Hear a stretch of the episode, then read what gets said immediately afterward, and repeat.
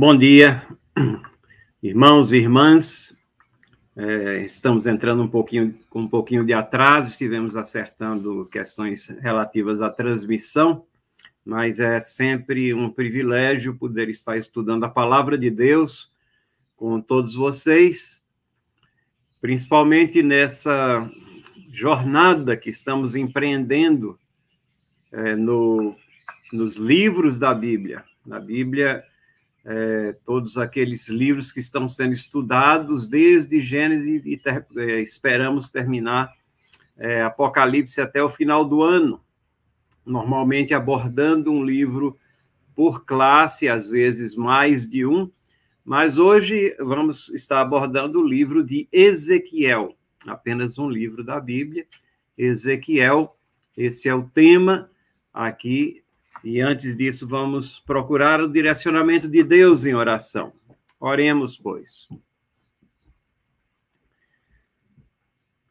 Senhor Deus e Pai de misericórdia, nós te agradecemos pelas bênçãos recebidas, te agradecemos por todos aqueles que estão nos assistindo e por aqueles que ainda, porventura, entrarão aqui na medida em que esse vídeo fica disponível, para que tu venhas abençoar a vida dessas pessoas, para que possas abrir os nossos olhos ao entendimento da tua palavra pela iluminação do teu Espírito Santo que habita em nós. Nós te agradecemos porque temos essa palavra. Te agradecemos porque ela é direcionamento seguro para o nosso caminhar nesse mundo tenebroso e te pedimos que, mesmo abordando de uma forma tão rápida esses livros, que isso possa servir de estímulo para que venhamos a estudá-los compassadamente, meditando na tua palavra, tentando aplicar os teus princípios e preceitos às nossas vidas e procurando entender aquilo que tu escrevesses ali através de servos escolhidos por ti, inspirados pelo teu Espírito Santo, que registraram de maneira inerrante os teus preceitos, juízos ali para a nossa caminhada. Ajuda-nos, então, nesses minutos que nós vamos estar juntos, à apreciação desse livro de Ezequiel. Perdoa os nossos pecados, em nome de Jesus. Amém. O livro de Ezequiel, é, vamos colocar aqui de forma bem rápida o quadro, não é, que nós estamos é, temos mostrado aqui de tempo em tempo, que tem uma linha do tempo com aquilo que acontece no reinado de é, Israel, no, nos reinados após Salomão, né? E só para que a gente possa se situar. Nós temos, então, é, a parte de conquista e posse das doze tribos, esse é o primeiro grande bloco histórico que acontece aqui, isso antes dos, dos reis, isso aqui são as tribos que estão nessa tarefa de conquista, liderados por Josué, depois o livro de Juízes, depois temos a monarquia unida, essa monarquia unida, ela se processa com Davi e no seu filho Salomão, e depois temos a divisão, onde eh, o reino ficou dividido: as dez tribos de Israel, depois Judá e Benjamim, as duas tribos que são chamadas também o Reinado do Norte, ou às vezes simplesmente abreviado como Reino de Judá. Às vezes, eh, Israel, o nome Israel também, ele é utilizado para designar o povo de Deus como um todo, mesmo depois do, é, da, da, derrota do Reino do Norte, do, do esfacelamento ali daquelas dez tribos, mas às vezes Deus ainda se refere a Israel como um todo, é, apesar de termos aí das duas tribos remanescentes, e são elas que vão carrear a história, que vão ser os guardiões dos oráculos de Deus, trazendo-nos até a era neotestamentária. Mas depois desse terceiro bloco, nós temos o quarto bloco, que é depois do exílio, vocês notam aí o intervalo, onde há um retorno à Terra, depois do ano 586 a.C., e aqui nós temos os livros da Bíblia, onde eles se situam nessa linha de tempo aqui.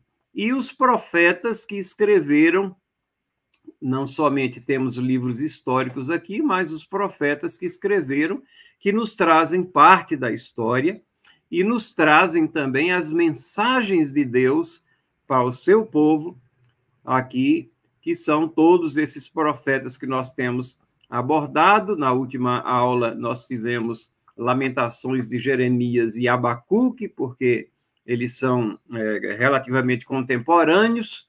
Aqui nós podemos ver o Jeremias e Abacuque bem próximo ali à linha da destruição do templo, do, do exílio, a terceira onda de exílio, e temos os profetas pós-exílio, aqui Ageu, Zacarias, Malaquias, e temos exatamente Daniel e Ezequiel.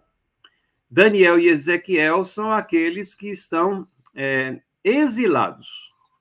Ezequiel, parte do seu tempo, é, suas profecias são feitas ali no exílio, e Daniel, é, ele está é, também exilado desde a primeira onda de exilados, de deportados então, esses dois são é, relativamente contemporâneos também. As datas, obviamente, não coincidem início e fim de seus livros, os seus ministérios, das suas profecias. E aqui nós vamos estar estudando Ezequiel.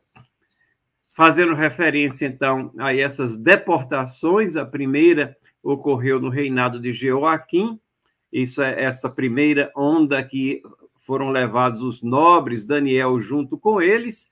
Na segunda, é exatamente a deportação onde Ezequiel é levado, e nessa onda foram levadas 10 mil pessoas. E, finalmente, a terceira onda, que culmina com a destruição do templo e com a derribada é, de muros e, a, devastação ali da, de Jerusalém, e terras circunvizinhas ali, é, ocorreu em 586 antes de Cristo.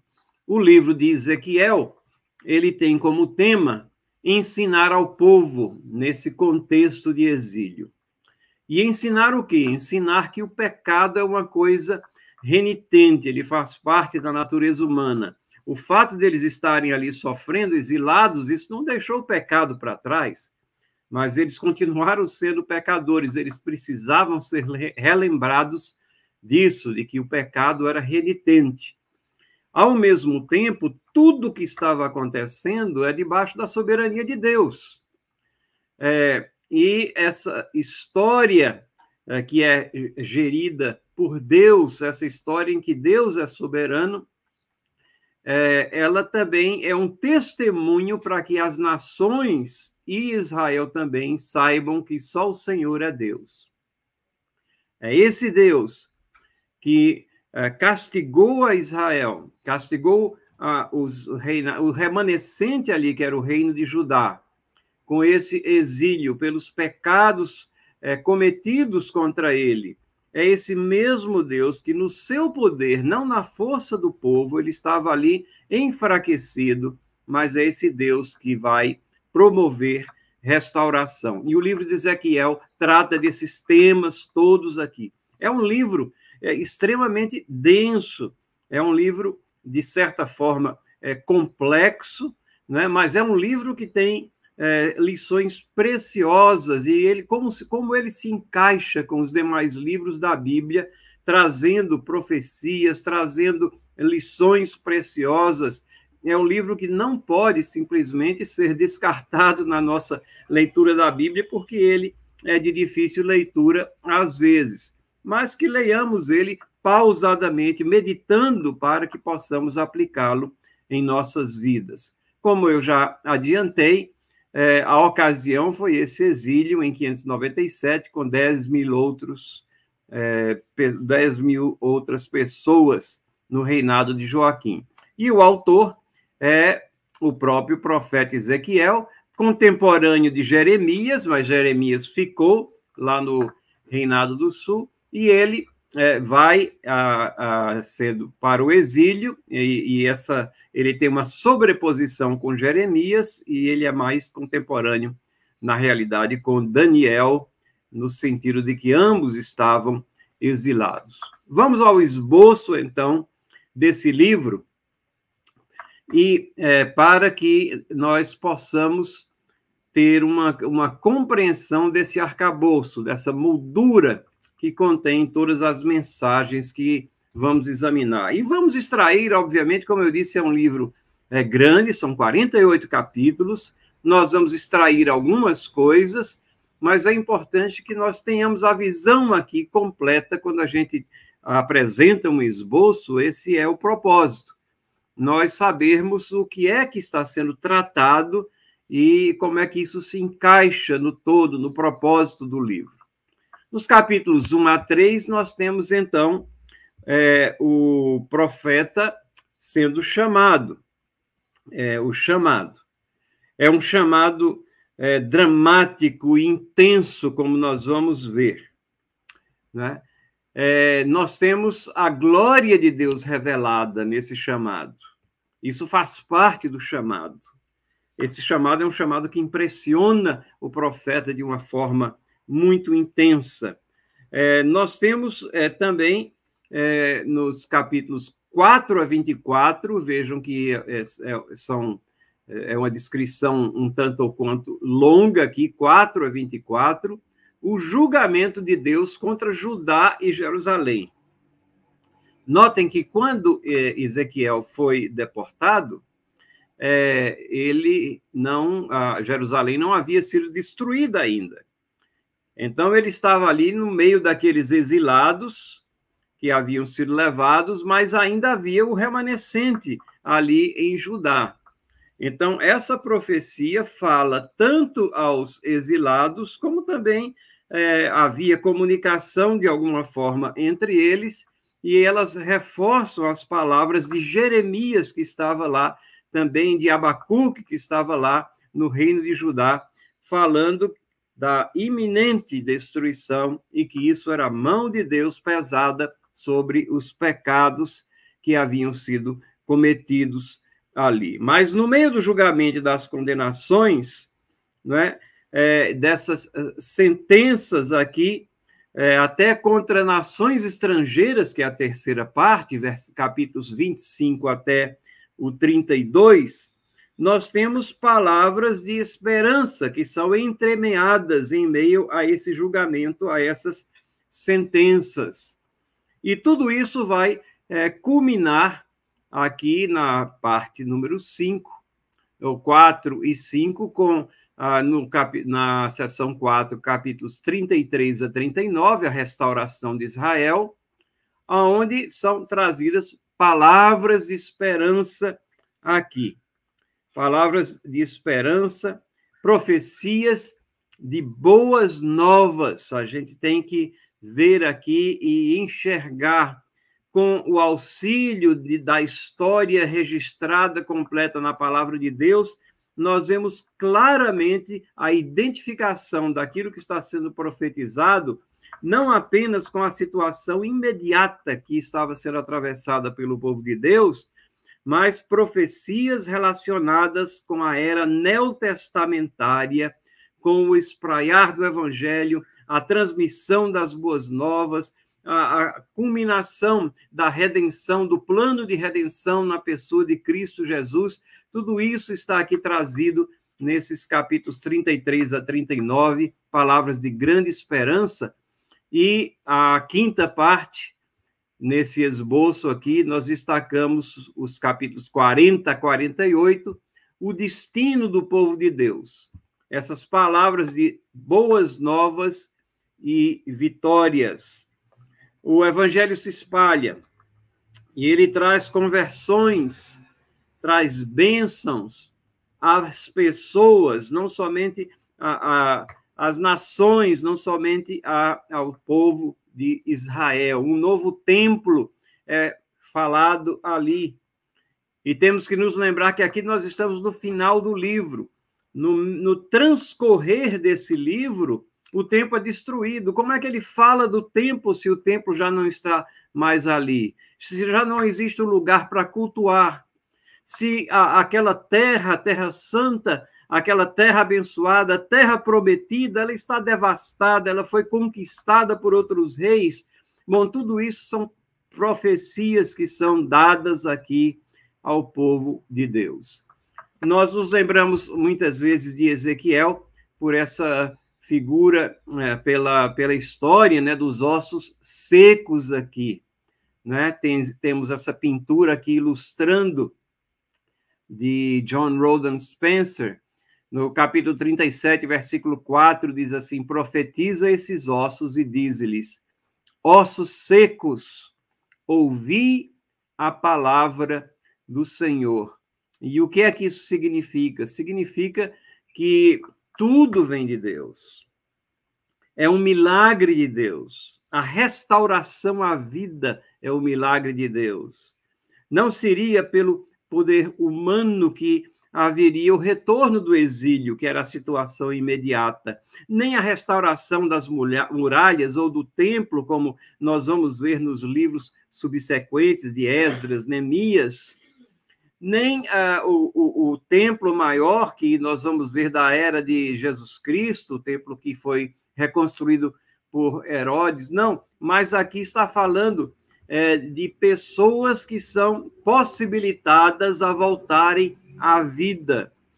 E a palavra de Deus é, traz essa, essa ilustração, essa representatividade de como todos nós estamos mortos em nossos delitos e pecados nós não podemos fazer nada, nós não temos nada em nós que nos possibilite a salvação, mas é de Deus que vem o poder, é de Deus que vem a palavra, é Ele que possibilita que nós, estando mortos, mortos para a eternidade, mortos para a vida, mortos para a comunhão com Ele, recebamos carne mais uma vez, músculos e, e uma vida nova nesses ossos que estão já secos, que estão apenas ali amontoados uns sobre os outros, que não servem para mais nada, até somente para uh, sofrerem uma decomposição maior, mas nova vida entra, e é essa nova vida que nós encontramos em Cristo Jesus. Tudo isso faz parte do plano de Deus.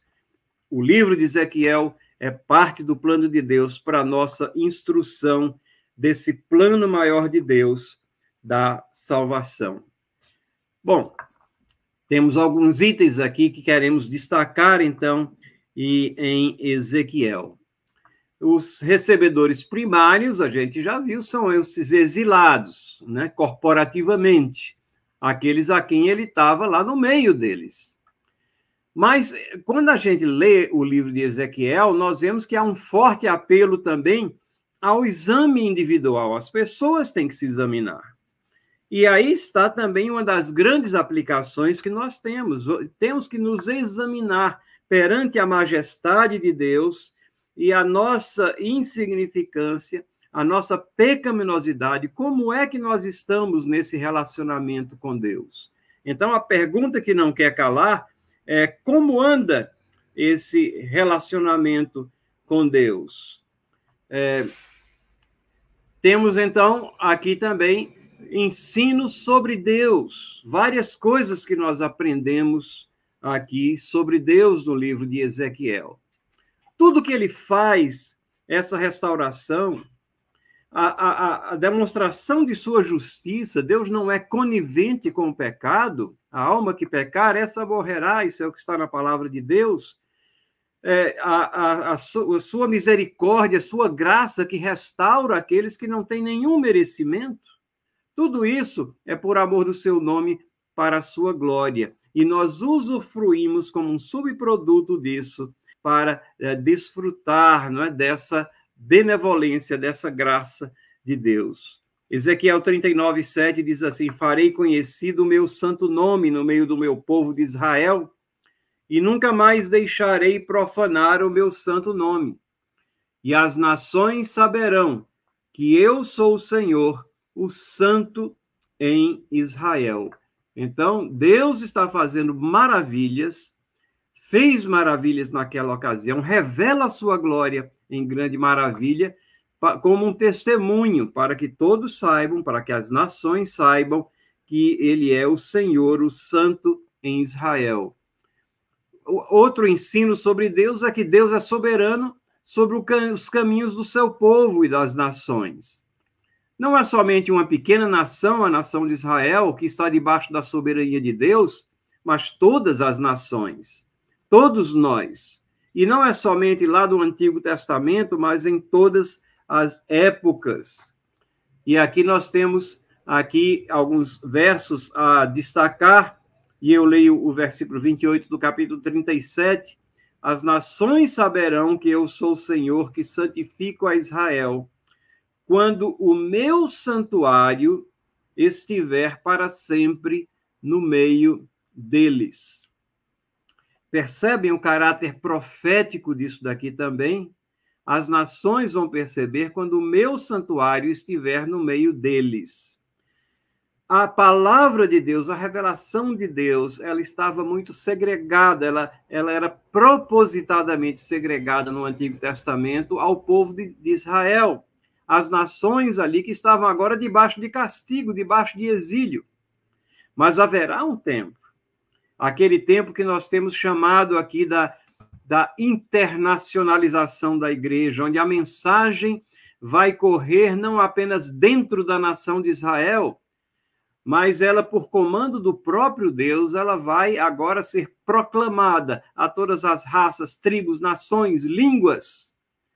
O santuário de Deus o, é o povo de Deus, essa igreja de Deus que vai estar presente em todas as nações. E, e esse povo de Deus vai ser o testemunho e vai fazer com que as nações saibam que existe um Deus que está preservando o seu testemunho, a sua mensagem, e estarão trazendo também, serão porta-vozes de Deus, trazendo a mensagem de salvação mas também alertando para os perigos do pecado, para afasta, os perigos do afastamento dos princípios de Deus. Terceira coisa que nós podemos destacar aqui, que aprendemos é, sobre Deus aqui. No futuro, o Espírito possibilitará ao povo de Deus que obedeçam sua lei procedente dos seus corações. O que é que nós queremos dizer com isso? Veja, é, Ezequiel está no meio do exílio ali. Não tem mais uma nação, a nação está esfacelada. Não tem mais regentes formais, não há mais reis sobre Israel. O último rei ali na destruição foi Zedequias, que era um rei fantoche colocado ali por Nabucodonosor. Não há mais rei. E como é que uh, não há mais uma formalização de uma nação que venha reforçar as leis, aplicar as leis, os princípios de Deus. Ancião, anciãos que, que façam o julgamento, que façam a disciplina, que promovam a, a proclamação. Na realidade, nós estamos chegando perto aqui, depois do exílio, de 400 anos é, silenciosos, onde não haverá palavra de revelação como que selando o Antigo Testamento daquilo que vai acontecer no Novo Testamento. Mas Ezequiel vem aqui e pela pelo comando de Deus, aqui no capítulo 36, versículo 27, ele diz assim: Porei dentro de vós o meu espírito e farei que andeis nos meus estatutos, guardeis os meus juízos e os observeis. Isso é claramente uma profecia sobre a era neotestamentária. Lembram que Jesus disse que eu rogarei o Pai, ele vos dará outro consolador, a fim de que esteja para sempre convosco. Mas o consolador, como o Espírito, o consolador, o Espírito Santo, a quem o Pai enviará em meu nome, esse vos ensinará todas as coisas e vos fará lembrar de tudo que vos tenho dito. Nós não estamos falando aqui do Espírito Santo como penhor da salvação. Essa é uma das atividades do Espírito Santo. O Espírito Santo é aquele que faz morada no coração dos salvos, Não, essa atividade do Espírito Santo ele sempre desempenhou no Antigo e no Novo Testamento. Mas nós estamos, sim, dizendo que no Novo Testamento há uma nova é, dimensão da atividade do Espírito Santo. E ele vem como substituto da presença física de Jesus Cristo nessa promessa aqui. E é nesse sentido que, sem ter uma nação específica, mas fazendo parte de muitas nações, sem ter uma lei civil ou, ou cerimonial específica, como existia no Antigo Testamento, mas na medida em que Deus vai completando o seu plano de salvação, agora nós temos a palavra de Deus completa, e é o Espírito Santo de Deus que ilumina essa palavra. E ao iluminar essa palavra, morando em nossos corações, ele internaliza as instruções dessa palavra e faz com que nós sejamos fonte de instrução dessa palavra àqueles que uh, temos que aqueles a quem temos que testemunhar. Então é nesse sentido que é uma profecia importantíssima que nós encontramos aqui em Ezequiel. Uma característica interessante também em Ezequiel é que Ezequiel ele registra assim é, pelo menos 12 vezes o dia exato em que ele recebe a mensagem de Deus. Ezequiel parece ser uma pessoa muito é, meticulosa e registra, então, é, 12 vezes. Eu vou ler aqui apenas duas dessas ocorrências. A primeira, no capítulo 1, versículos 1 e 2, onde ele diz aqui: Aconteceu no trigésimo ano, e a maioria dos é, estudiosos da Bíblia é, acha que isso daqui é o trigésimo ano da vida dele, no quinto dia do quarto mês, então ele dá exatamente o mês e o dia, e ah, no quinto dia do referido mês do quinto ano, é, do cativeiro do rei Joaquim. Então, provavelmente, isso é 592 antes de Cristo, é, calculando. E no capítulo 29, versículo 1, outro registro. No décimo ano, e aqui ele está falando provavelmente 586 antes de Cristo, né? É, sete meses antes da queda de Jerusalém, no décimo mês, aos doze dias do mês, veio a mim a palavra do Senhor, dizendo.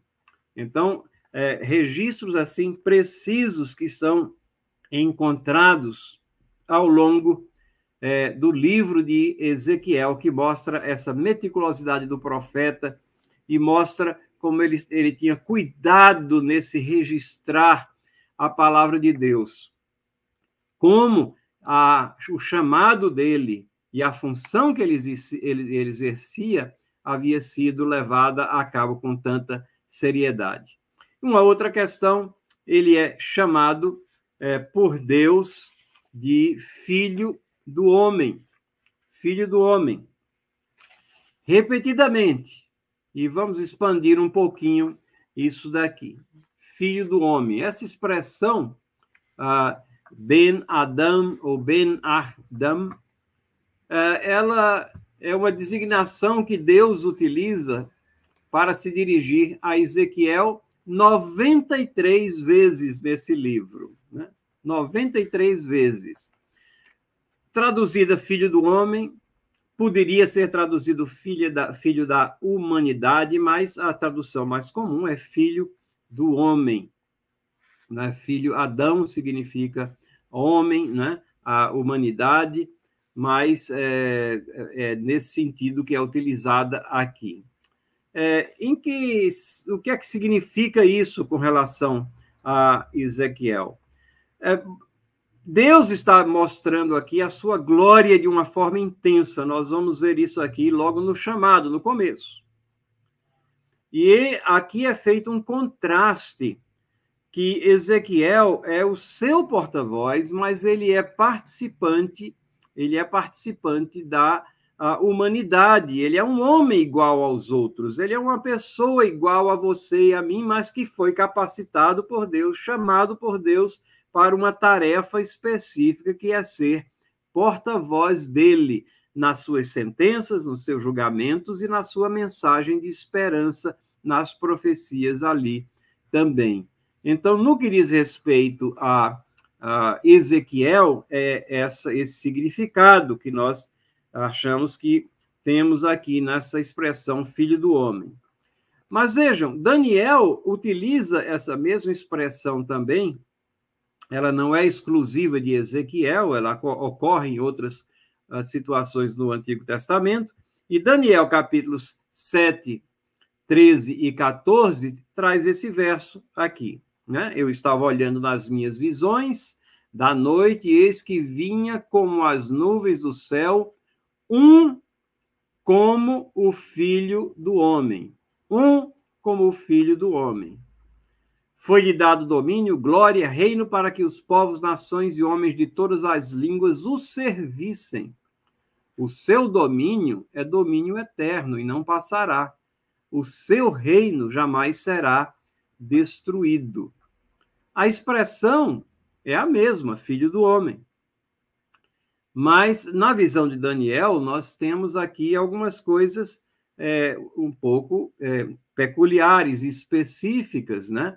Primeiro, ele está dizendo que ele viu um como é, um, o filho do homem. Ele certamente ele não está se referindo a, a Ezequiel, mas ele está se referindo a uma pessoa que tem a, a forma humana, a natureza humana, nós vamos compreender isso com o progresso da revelação bíblica, e essa pessoa, ela, ela é uma pessoa especial.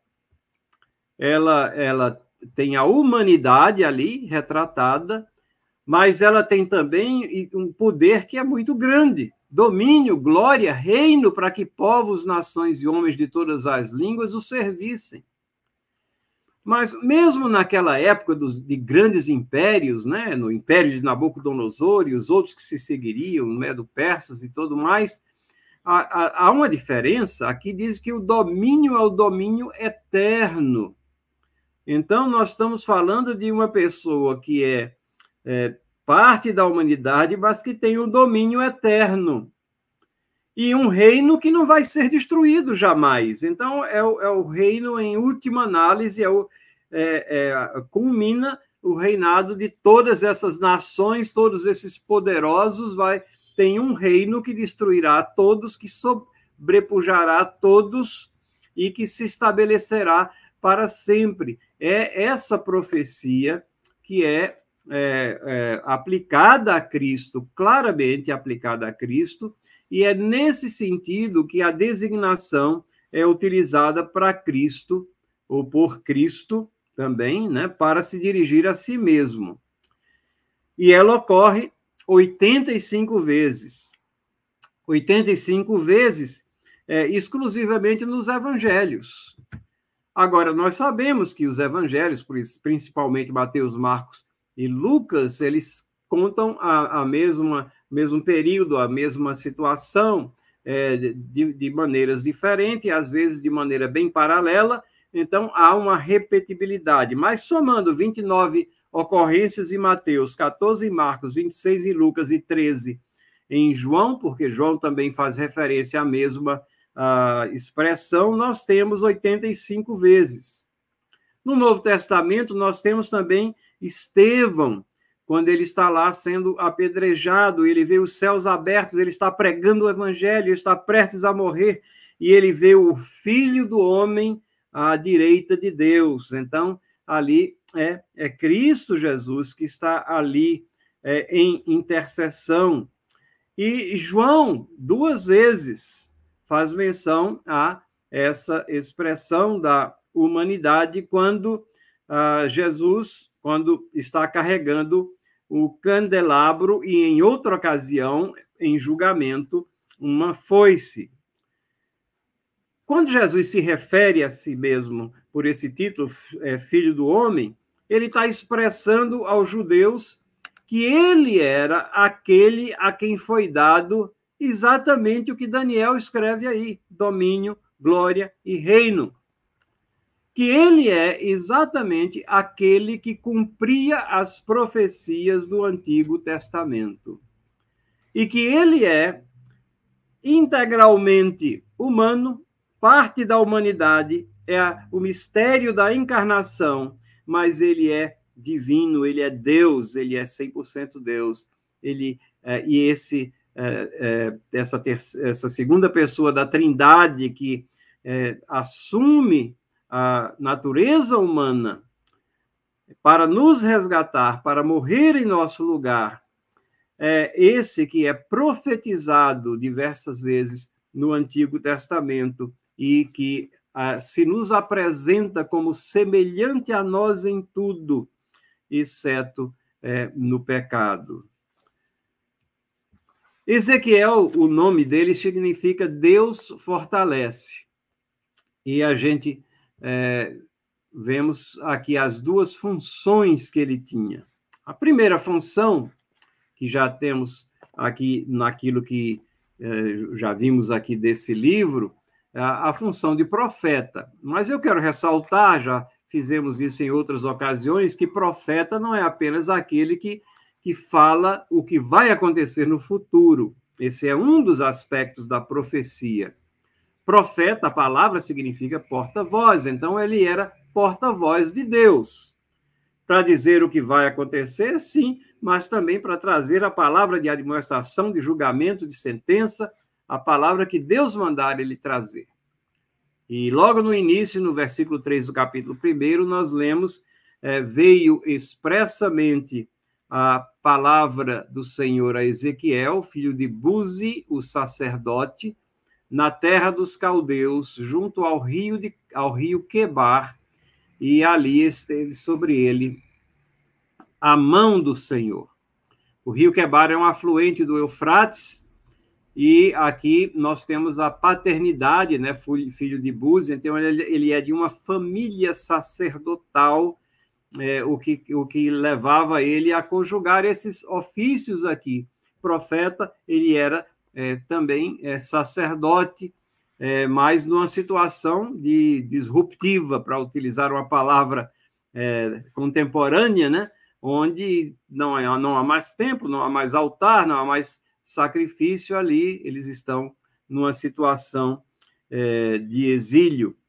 Mas é, ele tem essa missão aqui. No capítulo 3, versículo 10, Deus falando a ele diz assim: Ainda me disse mais: Filho do homem, mete no, no coração todas as minhas palavras que te hei de falar, e ouve-as com os teus ouvidos, né? Para ser porta-voz de Deus, antes que ele pudesse falar, ele tinha que ouvir e ele tinha que internalizar. Para sermos testemunhas de Cristo, de Jesus, de Deus, nós temos que não somente ser ouvintes da palavra, como o Tiago nos adverte, mas temos que ser também praticantes e, e é, mas temos que ter ela inicialmente nos nossos corações, né? É, ouvir, interna, internalizar e emitir o chamado, a proclamação. É, essa, essa é a sequência aqui que Deus aponta nesse chamado. E ele era também um atalaia. Capítulo 3, versículo 17: Filho do homem, eu te dei por atalaia sobre a casa de Israel. Da minha boca ouvirás a palavra e os avisarás da minha parte.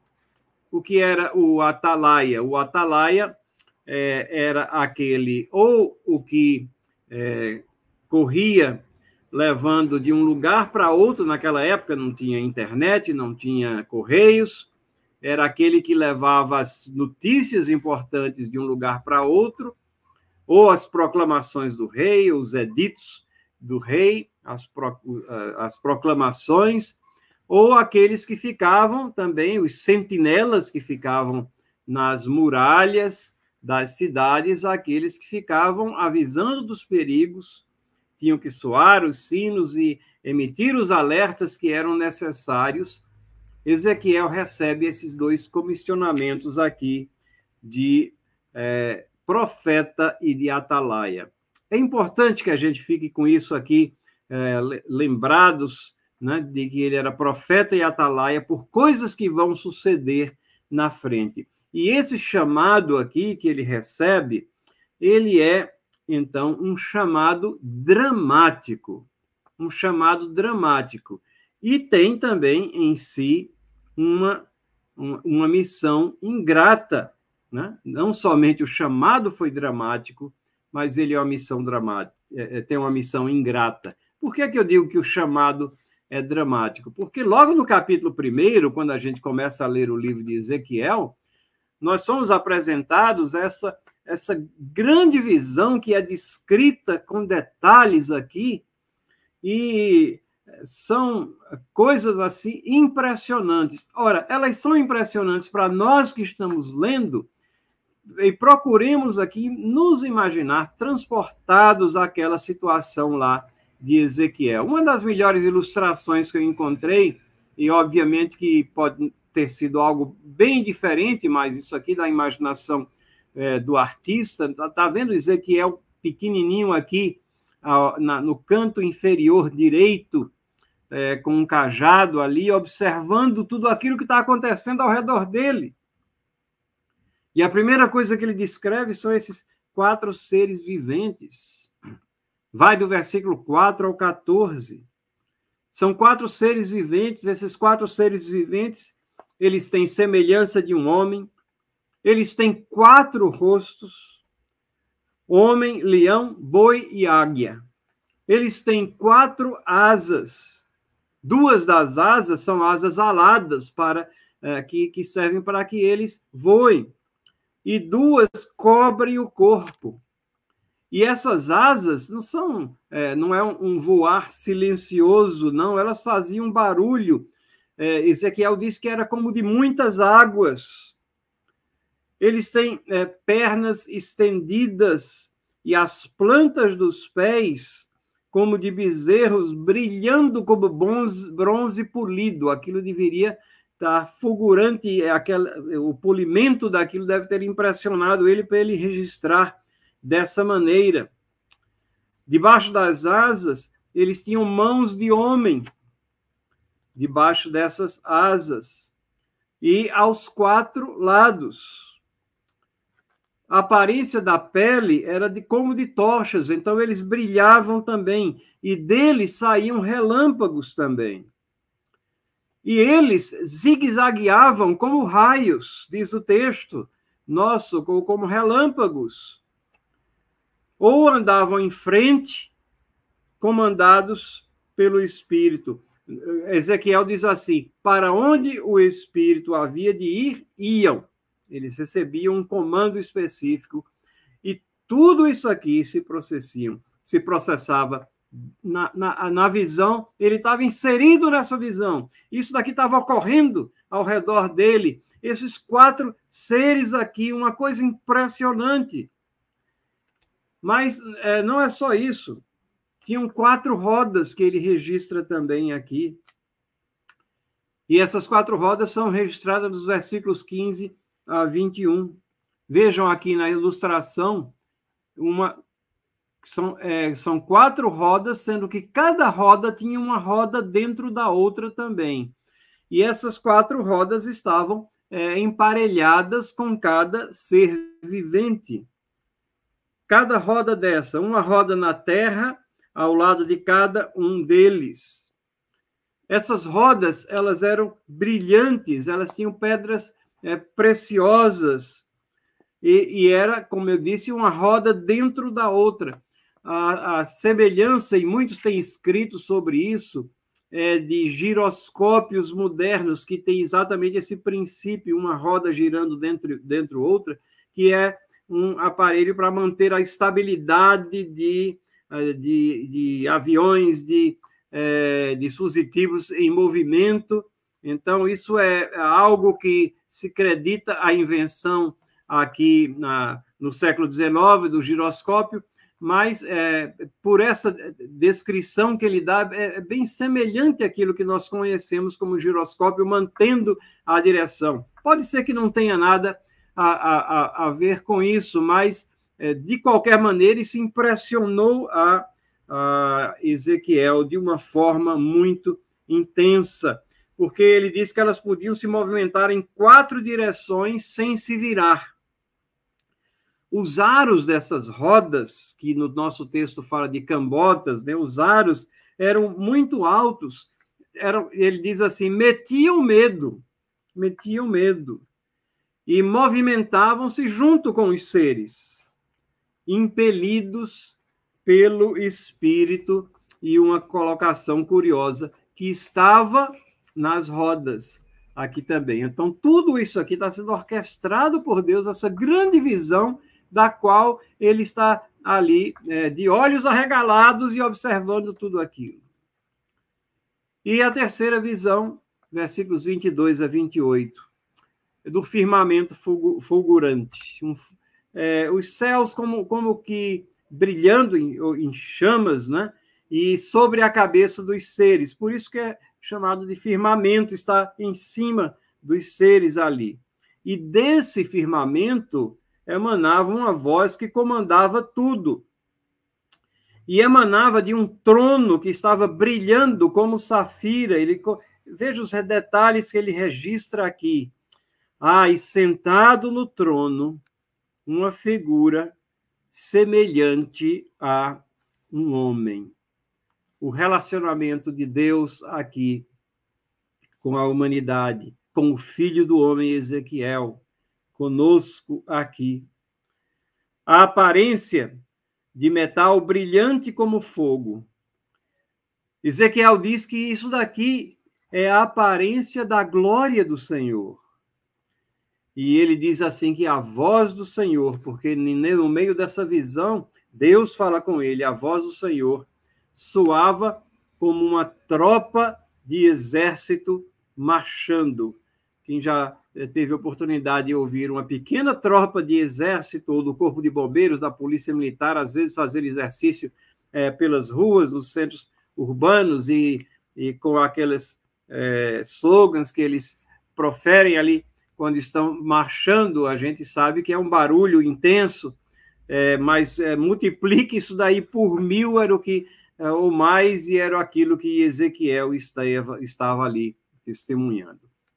Ora, toda essa visão aqui, ela traz uma, é uma, é uma experiência que traz é, um, um, um, efeito assim é, dramático é, e uma missão ingrata. E eu chamo a atenção primeiro para essa missão ingrata, porque ele é comissionado né, a falar ele é comissionado a trazer a palavra de Deus. Mas, ao mesmo tempo, ele diz: quer ouçam, quer deixem de ouvir. Bom, até aí tudo bem, né? Eu vou falar, pode ouvir, podem não ouvir, quer ouçam, ainda tem um vislumbre de, de, de esperança. Mas depois eh, ele registra que eles são rebeldes e não vão dar ouvidos, não te dará ouvidos. Nada que seja estranho às missões recebidas no Antigo é, Testamento. É, Isaías, por exemplo, quando ele viu a glória de Deus no templo e recebeu o comissionamento, é, é mais ou menos a mesma coisa que ele ouve, né? que ele vai ter, que ele não vão escutar, mas ele tem que falar. Então, a responsabilidade dele era proclamar a palavra de Deus. E tem um rolo doce como mel. Então, ele, esse rolo, é, como é que ele sabe que é doce como mel? Porque ele foi comandado a comer esse rolo. Ora, é, a, não é a primeira vez também no Antigo Testamento que nós vemos que esse rolo representativo aqui, é, com toda a probabilidade da lei de Deus, né? É, o Salmo 19 diz assim: a, a lei que, que a lei, o testemunho, os preceitos, os mandamentos, o temor e os juízos de Deus são mais doces que o mel e o destilar dos favos. Então, essa, essa comparação da doçura da lei de Deus. E é uma experiência também, ao mesmo tempo, semelhante à de João, lá em Apocalipse, capítulo 10, versículo 8, quando uh, João tem um rolo que tem que ser comido e ele é doce, mas depois torna-se amargo. E nós podemos ver aqui eh, naquilo que vai se desenrolar de toda essa visão da, da missão de Ezequiel, daquilo que ele vai ter que fazer, que o serviço de Deus é, manuseio, é o manuseio de algo que é doce, são palavras de salvação, mas é ao mesmo tempo uma tarefa que é penosa, amarga. Por quê? Pela existência e pela resistência do pecado. No mundo tereis aflições, nós somos avisados disso daí. Nós vemos também aqui, é, nessa experiência, o resultado, que quando Deus fala com ele, um, ele fala num grande estrondo, então não é uma, um cochichar, não é uma vozinha, não é um, algum sentimento interior ali, não, mas é um grande estrondo, semelhantemente lá ao versículo 24 do capítulo 1, sonido de grande estrondo, voz de grande estrondo. E aí, depois de tudo isso, transporte-se você para o lugar de Ezequiel. Se você estivesse lá vendo tudo isso, qual seria a sua reação? Você estaria da mesma forma como ele esteve, sem saber o que fazer, confuso ali.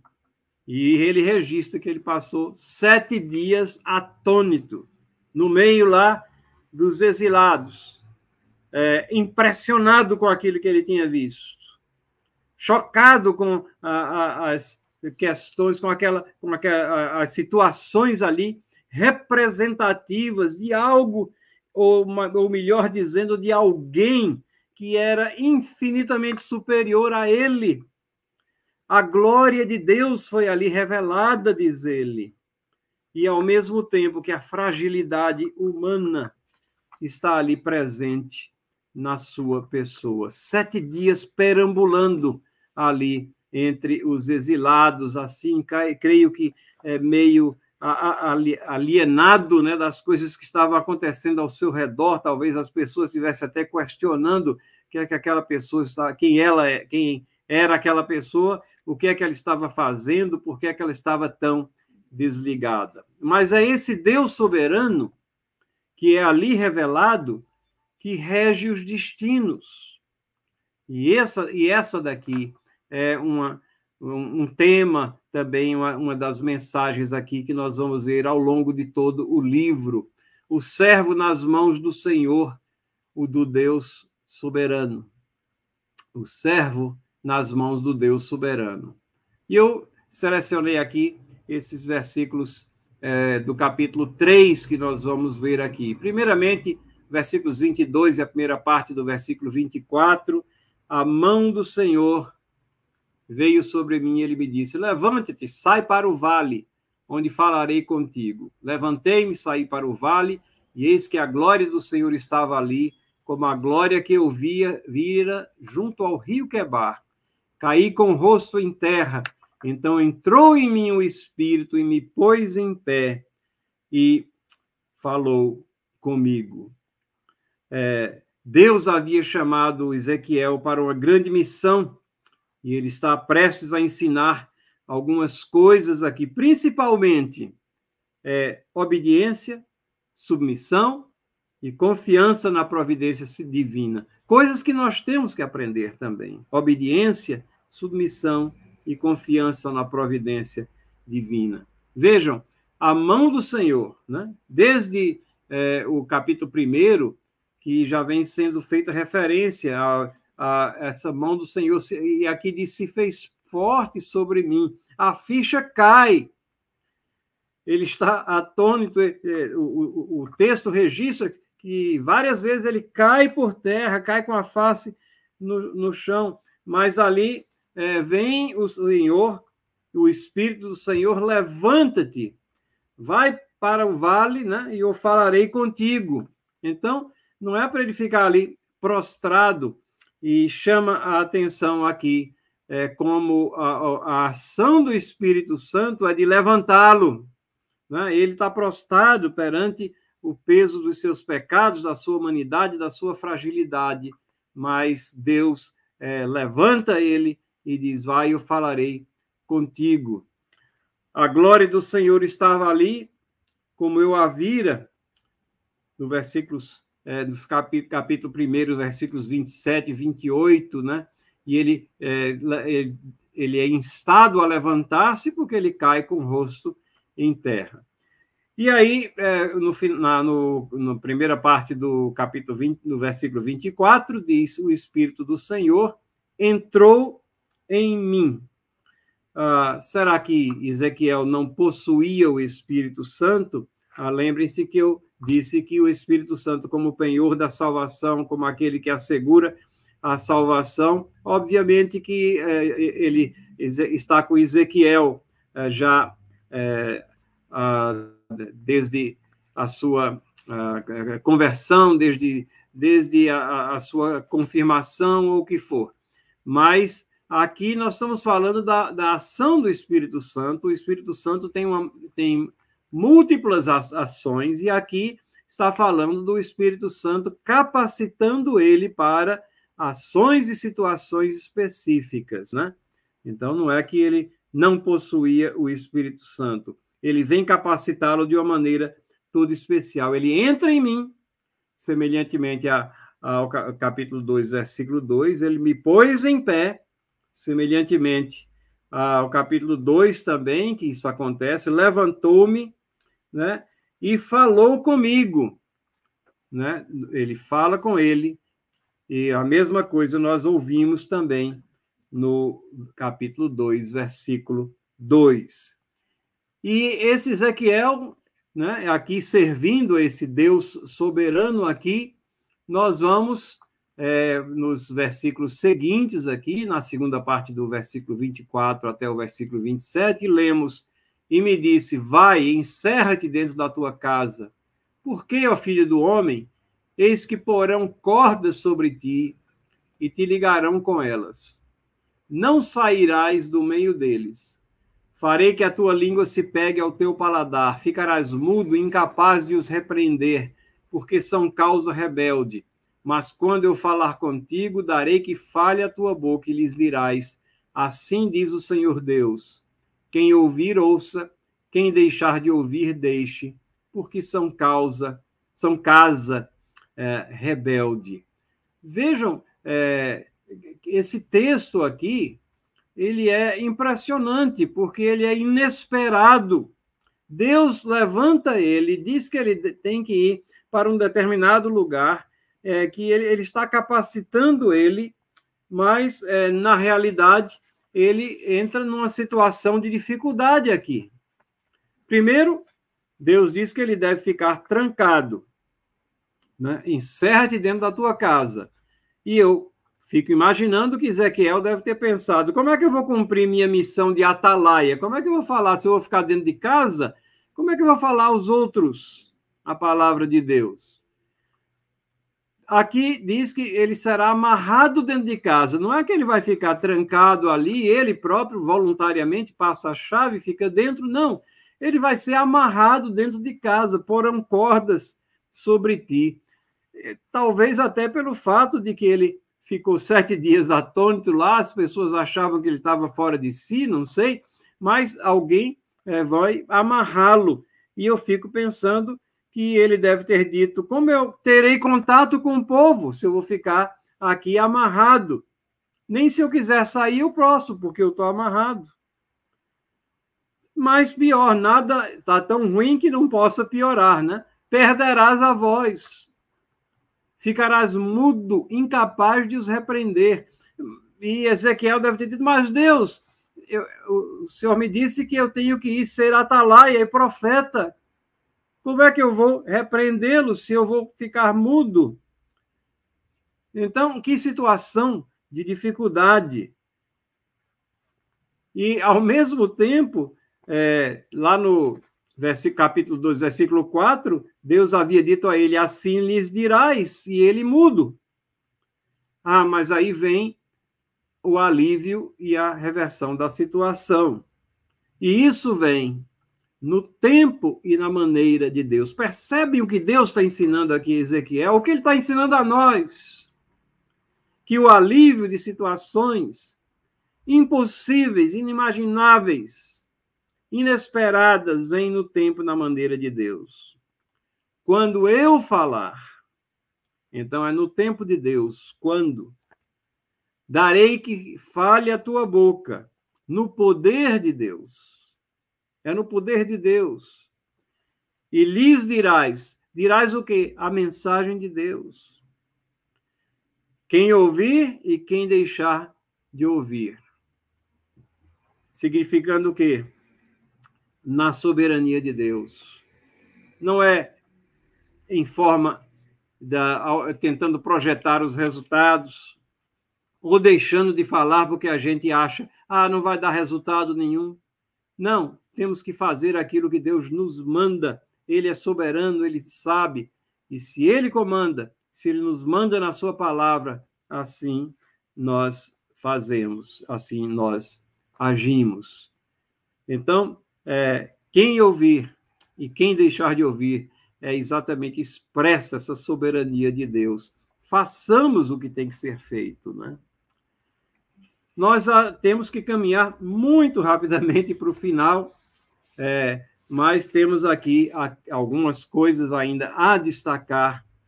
É, e uma delas que nós temos em Ezequiel é essa questão do rio. E esse rio, ele é o rio que vai é, servir aqui de pano de fundo, ele, ele profetiza a, as águas vivas que representam a mensagem de Deus, o Evangelho Salvador de Cristo Jesus correndo e transformando por onde ele passa. Capítulo 47, versículos 1 e 2 diz assim: Depois disso, o homem me fez voltar à entrada do templo, e eis que saíam águas de debaixo do limiar do templo para o oriente porque a face da casa dava para o oriente. As águas vinham debaixo do lado direito da casa, do lado do sul do altar. Ele me levou pela porta do norte, me fez dar uma volta por fora até a porta exterior, que olha para o oriente, e eis que corriam as águas ao lado direito. Irmãos e irmãs, isso aqui é o penúltimo capítulo de Ezequiel. O templo já havia sido destruído aqui nessa ocasião. Né? Aqui é, não tem mais o que falar em templo, mas obviamente que é, ele está falando é, profeticamente. E ele está falando de um rio que começa a fluir aqui desse templo. O Salmo 46, que é, que é um salmo muito conhecido, aquele que começa assim: Deus é o nosso refúgio, fortaleza, socorro bem presente na angústia, o salmo favorito de Lutero, nos versículos 4 e 5 ele diz assim: há um rio cujas correntes alegram a cidade de Deus, o santuário das moradas do Altíssimo. Deus está no meio dela, jamais será abalada. Deus a ajudará desde antemanhã. Palavras proféticas que mostram que a, a mensagem de Deus, o povo de Deus, a igreja de Deus aqui, a fonte é, desse rio aqui, que representa o Evangelho Salvador da graça do nosso Senhor Jesus Cristo. João capítulo 4, quando Jesus está falando lá à mulher samaritana, é, pregando a ela e falando de rios, é, fonte a jorrar de água viva. Quem beber dessa água tornará a ter sede. Aquele, porém, que beber da água que eu der, nunca mais terá sede. Pelo contrário, a água que eu lhe der nele, a, a água que eu lhe der será nele uma fonte a jorrar para a vida eterna. Não somente bebemos dessa fonte, mas somos fonte para outras pessoas também. E esse rio, então, ele vai é, se aprofundando. Né? O texto aqui diz: é, saiu aquele homem para o Oriente, tendo na mão um cordel de medir. Media mil côvados e me fez passar pelas águas, águas que davam pelos joelhos, pelos tornozelos. Mediu mais mil e me fez passar pelas águas, águas que me davam pelos joelhos. Então, nós vemos aqui que a cada medida, né, é, nós temos é, um aprofundamento dessas águas. Aquilo que era um filete de águas, águas iniciais ali fluindo, mas elas vão se aprofundando. E isso nos lembra esse cântico também aqui. Essa, é, vamos fazer uma tentativa aqui de ter uma aula cantada, né?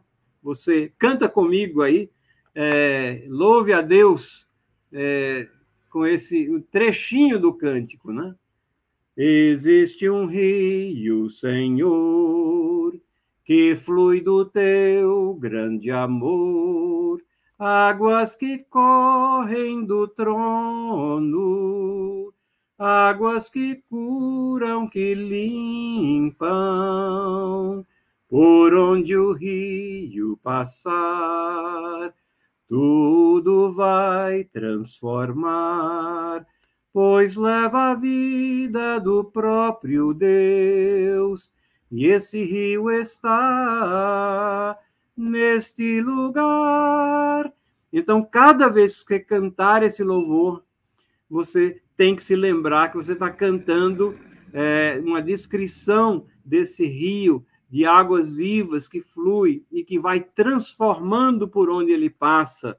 Cada vez que nós cantarmos algum louvor a Deus, algum hino, nós temos que tentar nos lembrar de onde nós temos o, a, a fundamentação das escrituras daquilo que nós estamos cantando, né?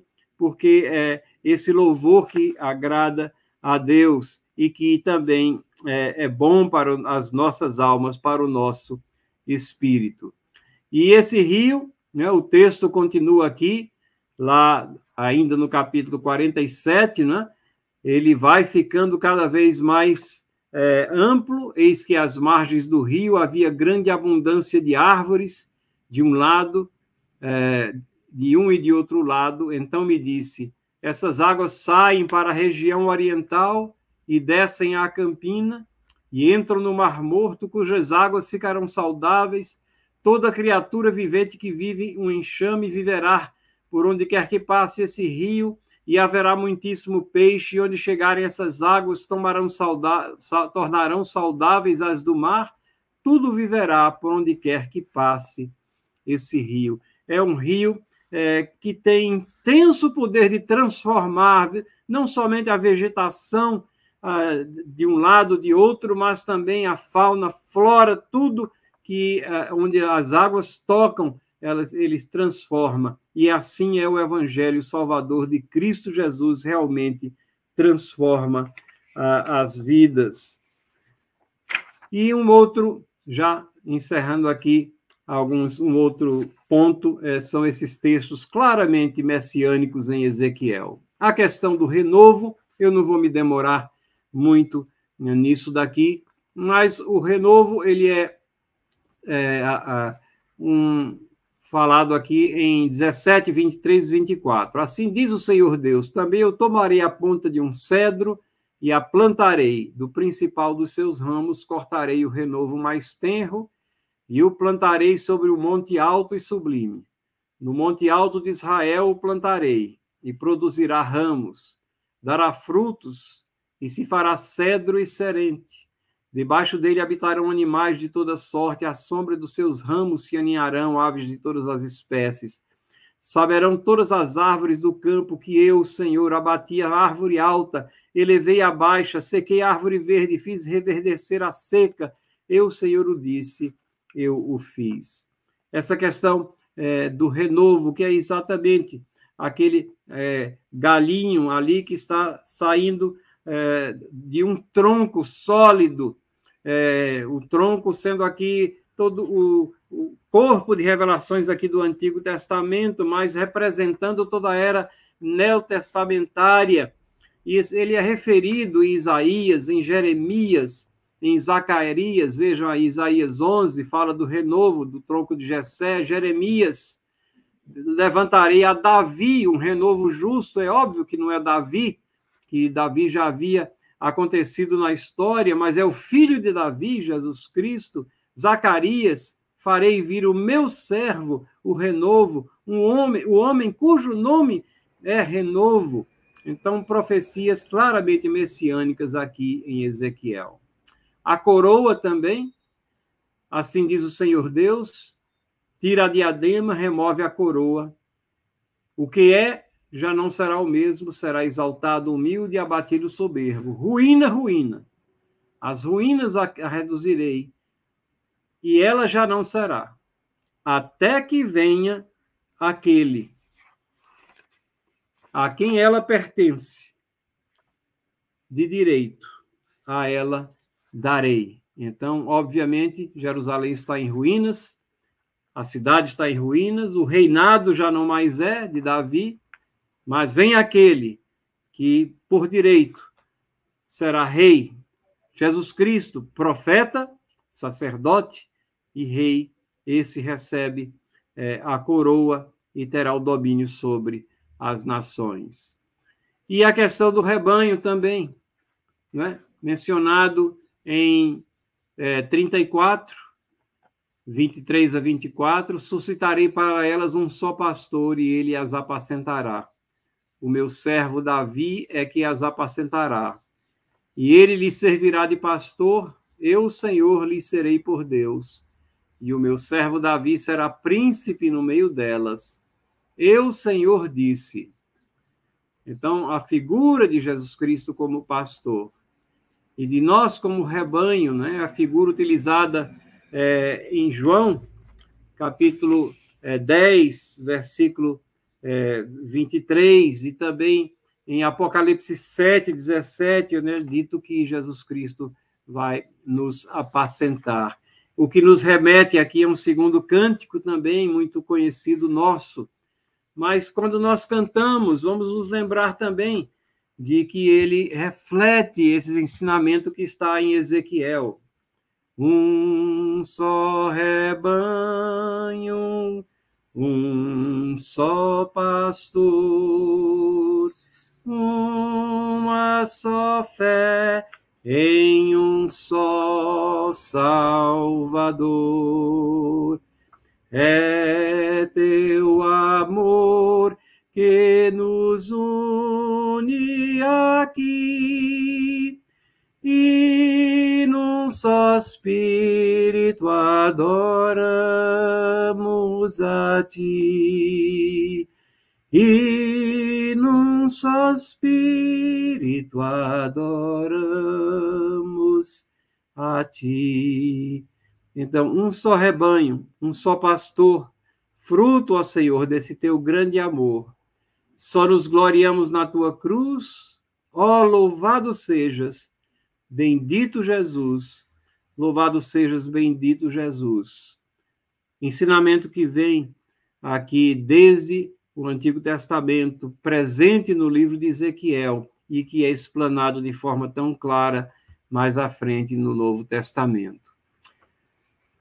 Finalizando, três lições que nós podemos aprender em Ezequiel. Né? Muitas vezes nós estamos seguindo a Deus, achamos que já dominamos os nossos caminhos, que já entendemos a nossa missão, que já compreendemos a nossa vida.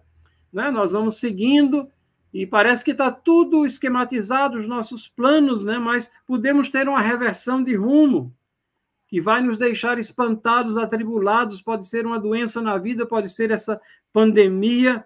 Será que estamos preparados para reconhecer a mão de Deus em nossas adversidades? É, o nosso primeiro missionário é, Simonton teve essa reversão né, na sua história, perdeu a esposa, mas no meio de tudo isso ele podia reconhecer que Deus a levou. Ele sabia que tudo aquilo era da providência de Deus. Mesmo que ele não entendesse, ele confiava em Deus. Ezequiel nos ensina isso aqui também. Então é necessário que nessa vida nós compreendamos que nem sempre o que nós queremos fazer pode ser feito. Nem sempre o que devemos fazer pode ser feito. Às vezes temos um senso de dever, queremos fazer alguma coisa, mas Deus uh, impede que seja feito. Nem sempre o que gostaríamos que fosse feito é o melhor para nós.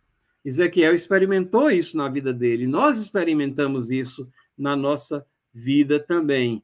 Ele ficou ali manietado, amarrado na casa dele. É, ele devia fazer, mas não podia, não podia ser feito. Mas no tempo de Deus, aquilo seria feito. Foi assim com o profeta, desde o seu chamado.